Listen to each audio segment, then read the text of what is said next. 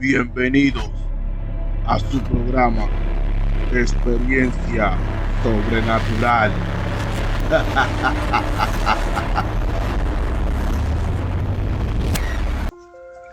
Saludos, bienvenidos a su programa Experiencia Sobrenatural. Con este servidor, mi nombre es Rep y quiero darle la bienvenida a todos y a todas. Antes que nada, recuerden suscribirse, compartir, dar like y dejar su opinión en la caja de comentarios que nos ayuda bastante a que YouTube siga recomendándonos. Saludos para todas las personas que nos están escuchando también en todas las diferentes plataformas digitales, como lo es Spotify, Amazon Podcast, Google Podcast, Samsung Podcast y etcétera, otras. En este día, tarde o noche o mañana que me están escuchando, le quiero redactar la leyenda de la bruja de Huasteca,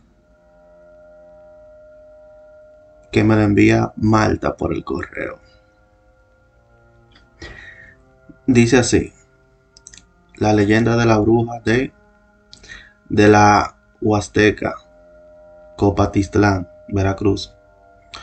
Corrió en el año 1877 y el pueblo de Tepecitlán, disculpen si no lo digo bien, agobiado por una epidemia de viruela negra que acabó con la vida de 20.000 personas. Por tal motivo, las autoridades de aquella época tomaron la decisión de quemar el pueblo entero, juntos con sus pobladores muertos y enfermos. Después de la pandemia, se fundaron dos pueblos, Ameyali, hoy Tepecitlán y Cupati, Cupaltiquet. Disculpe, que estaba medio raro. Hoy, Copaltitlán. En este pueblo, en la época de la revolución, vivía una señora llamada Marcelina Luis Morales. Se decía que ella fue la única que sobrevivió a aquella epidemia de viruela y que fue además de las fundadoras del pueblo de Copaltitlán. Los habitantes del pueblo especulaban que la señora Marcelina era en realidad una bruja que se convertía en animal y que había matado a sus tres hijos pequeños de una forma horrible. Se decía también que su esposo, don Macario Cruz, el Menegido, era dominado por ella ya que le daba brebajes para controlar su voluntad y tenerlo en un aletargamiento permanente para influir en sus decisiones y hacerla ver hermosa ante sus ojos, aunque la realidad era otra. La mujer era en realidad horrible Caminaba por las calles del pueblo causando la impresión y repulsión de la gente que la veía. Su aspecto era el de una mujer delgada, con grandes ojeras y piel blancuzca, que dejaba ver unas venas azuladas. Tenía uñas largas y sucias que parecían ser garras tanto de, de tanto de pies y manos. Su cabello era escaso y delgado.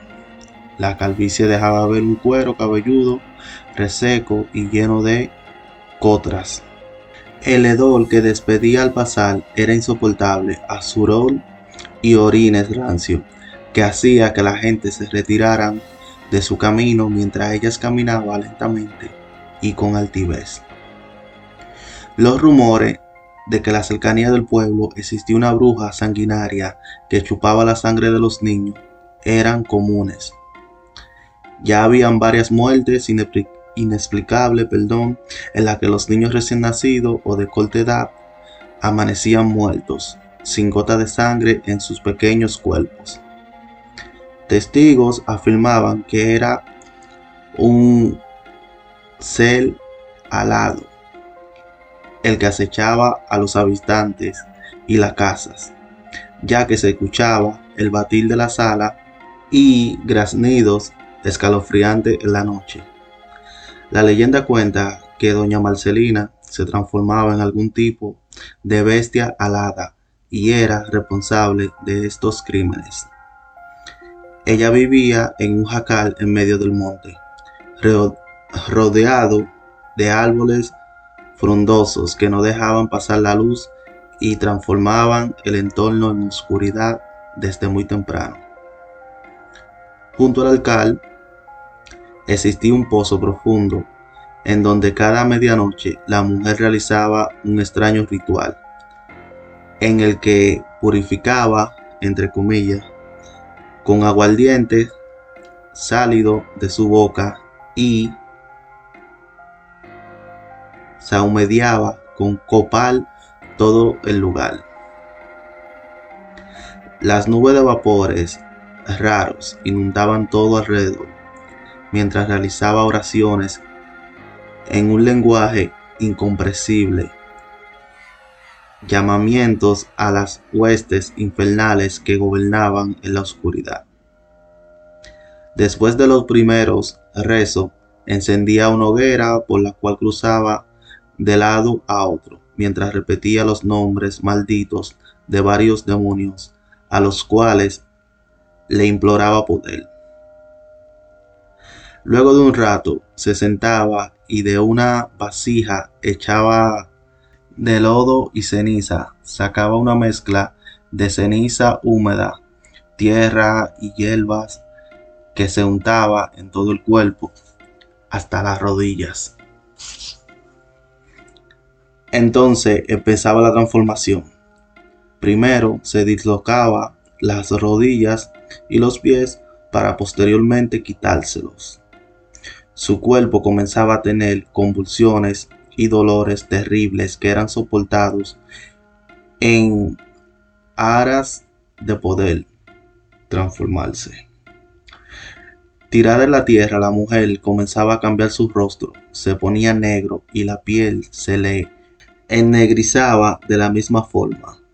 Después de un rato los huesos de rostros comenzaban a quebrarse para de forma de su nariz y boca, las cuales le comenzaban a crecer al igual que sus dientes, hasta quedar un hocico y una larga lengua que babiaba azufre. Sus manos se alargaban y de las piernas mutiladas surgían extremidades con garras y membranas, entre ellas que le daba un aspecto aún más siniestro. Para terminar con la transformación, de su espalda los huesos se le quebraban y la piel comenzaba a romperse, sangrando copiosamente, y de una forma violenta salían un par de alas negras y gigantesca que les cubrían todo el cuerpo. Seguido de esto, lanzaba un rugido encolerizado y hambriento, y se lanzaba a los cielos en forma silenciosa.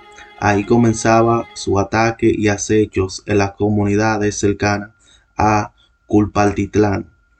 Tenía sentido agudizador para oler la sangre de los niños y las personas heridas a grandes distancias. La sed de sangre de la bruja era incontenible y mientras lanzaba un hechizo para provocar somnolencia y que los mayores durmieran profundamente, entrabas a los jacales, perdón, y con una larga lengua succionaba la sangre y vísceras de los difuntos niños. Se decía que el hambre era tal que en una noche podría matar entre tres y cuatro niños. Le llevaba toda la noche hacerlo y regresaba por la madrugada antes de los primeros rayos del sol. Para transformarse de nuevo en una persona y colocarse los pies y las pantorrillas. La gente, a pesar de las sospechas de la señora Marcelina, no se acercaban por temor. Se decía que también mataba adultos mientras estos caminaban por las veredas a oscuras o dormidos en sus jacales. La gente comenzó a tener una psicosis y el terror invadió toda la región, que a pesar de tomar precauciones, los asesinatos continuaban y en mayor medida. La gravedad del asunto era tal que casi estuvo al punto de terminar con todos los niños de la región. Pero la suerte no le duró mucho y una noche su esposo, don Macario, regresaba sin avisar. Había ido a un baile en la comunidad de San Juan y a su regreso quiso darle una sorpresa a su mujer. En, escondido entre las milpas, se acercó sigilosamente a su casa. Viendo que estaban encendidas las luces de los quinques, supuso que su mujer estaría despierta. Brincando la cerca de Otales, se asomó por la ventana y no estaba. Entonces vio que había una gran hoguera en el patio y caminó lentamente y sin hacer ruido para ver qué estaba haciendo su mujer. El fuego le iluminó su rostro sonriente, el cual se esfumó para dar paso a una mueca de asombro y miedo. Al ver la transformación de su mujer, sus ojos no daban crédito a lo que veía. Entonces comprendió y ató cabos sueltos en su mente. Todos los rumores que se decían de su mujer eran ciertos. Por primera vez pudo ver la verdadera cara de su vieja, entre comillas. Descubrió que ella era aquel ser tan temido y odiado que acechaba la región, atemorizando a todo casi y todas en la sierra y que tantos crímenes males que había hecho. Entonces, el velo que nublaba su entendimiento se fumó y la verdad le pegó en el rostro. Su mujer había matado a sus tres pequeños hijos su propia madre había desangrado y devorado a sus propias crías hasta matarlos en una horrible muerte. Sintió que lo odiaba, quiso salir a matarla con sus propias manos, pero al ver el horripilante ser y poder que tenía, sintió temor por su vida. Así que esperó pacientemente hasta que se fuera y se perdiera en la noche. Al irse, Macario se derrumbó y comenzó a llorar desconsoladamente abrazando un morral que tenía la ropa y un pequeño sombrero que había pertenecido a sus hijos.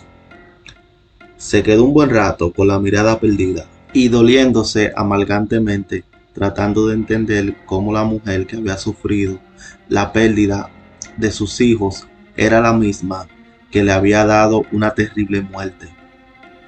Sintiendo un odio irracional se levantó y fue a donde estaban las extremidades que se había quitado su esposa.